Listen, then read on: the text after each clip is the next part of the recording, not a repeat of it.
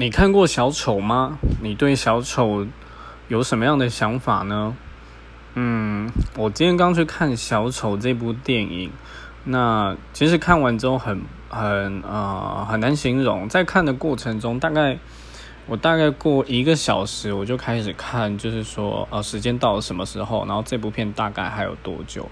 那不是因为这部片不好看，而是因为它太过于现实。尤其又配合到就是现在整个社会氛围，它它的这个现实度的状况已经到你会觉得今天随时都会发生这样的事情，所以虽然它真的很好看，但是在这过程中一直有一种在看呃实况纪录片的感觉。